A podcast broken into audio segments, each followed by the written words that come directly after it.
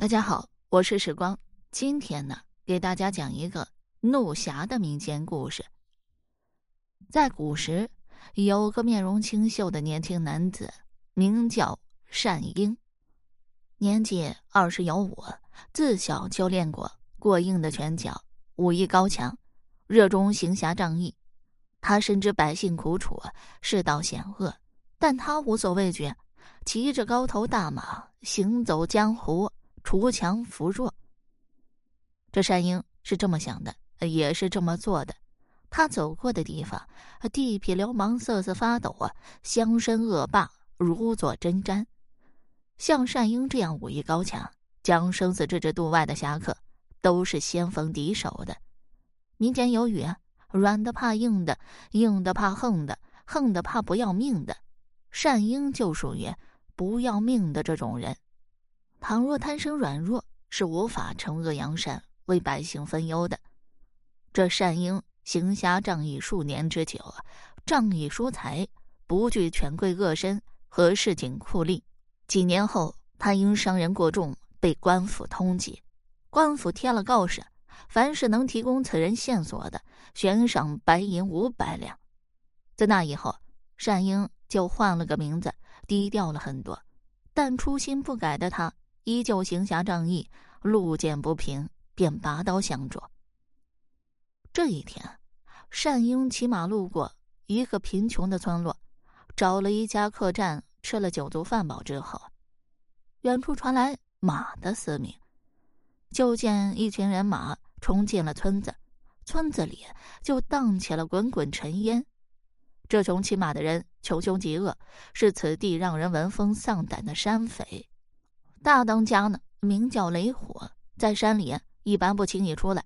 二当家名叫雷横，他此时举着长刀，高声的喊道：“大当家的有令，每家每户都拿出十斗米、五两银子，否则格杀无论。”这里长呢，和老弱妇孺齐齐的跪在地上，不住的磕头，央求雷横道。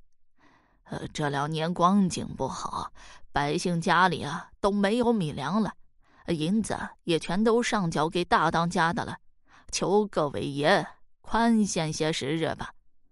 这山匪啊哪容分辨，撸起袖子，横眉竖起，大喊道：“再不济就拿值钱的东西抵，银子和命，你们自己选。”这时候，一个孩子走过去喊道。你们就是抢东西的坏人！这雷横咧着嘴冷笑，举起长刀砍过来。眼看就要砍到孩子，单英一个箭步贴了上去，打落雷横的长刀，接着抡起长枪，将雷横打落在地。这雷横被打得猝不及防，躺在地上，疼得龇牙咧嘴。这几个恶匪见状，拿起了刀剑，围了上来。单英。用长枪指着雷横说道：“谁敢上前，我就让他人头落地。”这时，里长上前大呼道：“使不得呀，使不得！两位莫要动了怒气，各让一步。今日若是见了血光，可不是好兆头啊！”这单英知道这里的百姓害怕山匪报复，便放了雷横，并对他说道：“念在百姓求情。”今日暂且饶你一命，你以后若是想报复，请找我报仇。我真名叫单英，别为难百姓们。这雷横站起身来，冷笑两声，转身上马离开此地。几个山匪离开前撂下狠话：“有种，你别走！”这单英不以为然，啊，既然行侠仗义，他早就已经将生死置之度外了。这山匪走后，百姓们又围了过来。跪在单英面前，哭道：“英雄啊，谢谢您救了我们全村的百姓。可这次啊，您是闯了大祸。趁着那群山匪还没来，你赶紧跑吧。他们人多势众，且心狠手辣，你一个人斗不过他们的。”这单英看着跪在自己面前的百姓，有妇孺，有老人，顿时心生悲悯，心痛的说道：“快快请起。”你们为何见到谁都要下跪呢？跪天跪地跪父母跪菩萨和跪鬼神，甚至见到恶匪也要下跪。正因如此，他们才肆无忌惮啊！如今我只是路见不平，你们全村老小又来跪我，此举实为不妥。这里长抹抹眼泪，让百姓站了起来。这单英对百姓说道：“我名叫单英，那几个恶匪啊，不足为惧，我将与各位乡亲一起抵御恶匪。”这里长喜出望外啊，让全村老少都给他鞠躬示意。过了两天，这雷横带着山匪冲进村子，见善英带百姓拼死抵抗，自己很难讨到便宜，雷横就喊道：“好你个善英，官府悬赏两百两白银捉拿你，老子愿拿五百两白银捉拿你。如今你没有几天好活了。”这单英冷冷的说道：“哼。”那也得有本事捉住我才行。这雷横带山匪离开以后，里长问他说道：“嗯，您当真是官府重金悬赏要捉拿的英雄？”单英点点头。他将高头大马拴在大槐树下，夕阳西下，他倚在枯树上看着夕阳，腰中的长枪闪着寒光。他饮下几口烈酒啊，皱着眉头啊，担忧此地百姓的命运。这时候，里长带着几个身强力壮的年轻人，端着酒肉走过来。他们对单英说道：“您侠肝义胆，令人钦佩。今晚村里杀猪待客，我们对酒当歌，不醉不休，如何？”这单英欣喜应允，与这几人一醉方休。很快，夜色将至，月亮爬上枝头。这善英酒足饭饱以后，醉倒在夜色之中。不知道过了多久。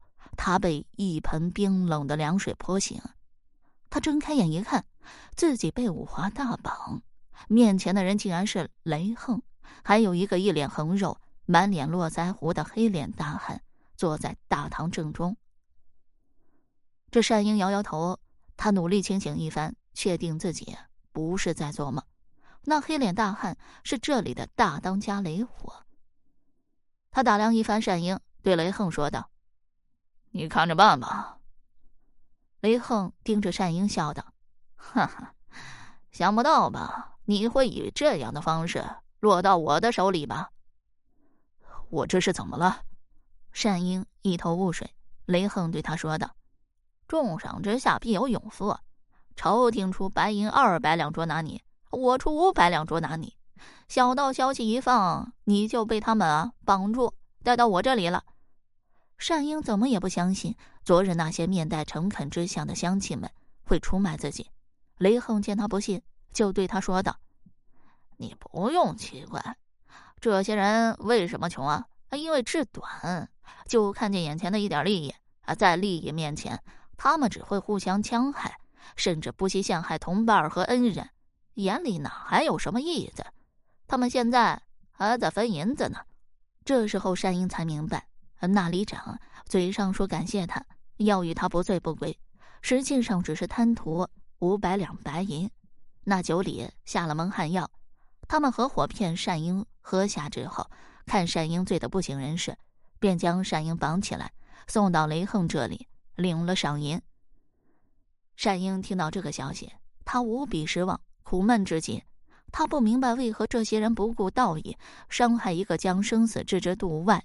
帮他们的人，这雷横又说道：“不过你也莫要难过，今日纵使你羊入虎口啊，我也打算留你一命。”这善英不解，这雷横说道：“第一呢，我们并无深仇大恨。上一次你虽然得罪了我，但却没有取我性命，道义有道，我今日啊也打算放过你。第二呢，若是你能为我所用，也算是将遇良才。”我可以放了你，给你几天时间考虑一下。”这单英问道。“你可以告诉我，除了里长，还有几个人绑了我，分了银两？”雷横如实相告。这单英犹豫许久，对雷横说道：“实话跟您说，我是名门之后，不惧官府抓捕，只不过不想给家父丢脸，故从不说真正身份。既然你今日有恩于我。”日后我也不会轻易为难你，今后我还会守这个村，只是不会再守护这些出卖我的人。这雷横点点头，那些出卖善英、见利忘义的人分到银子之后，无比开心。他们怎么都想不到，自己有朝一日能得到这么多银子，也不知道这第二天会发生什么。好了，这个民间故事我就讲完了。如果你对其他民间故事感兴趣的话，点个关注，来个赞。我接下来将会为你讲更多、更加精彩的民间故事。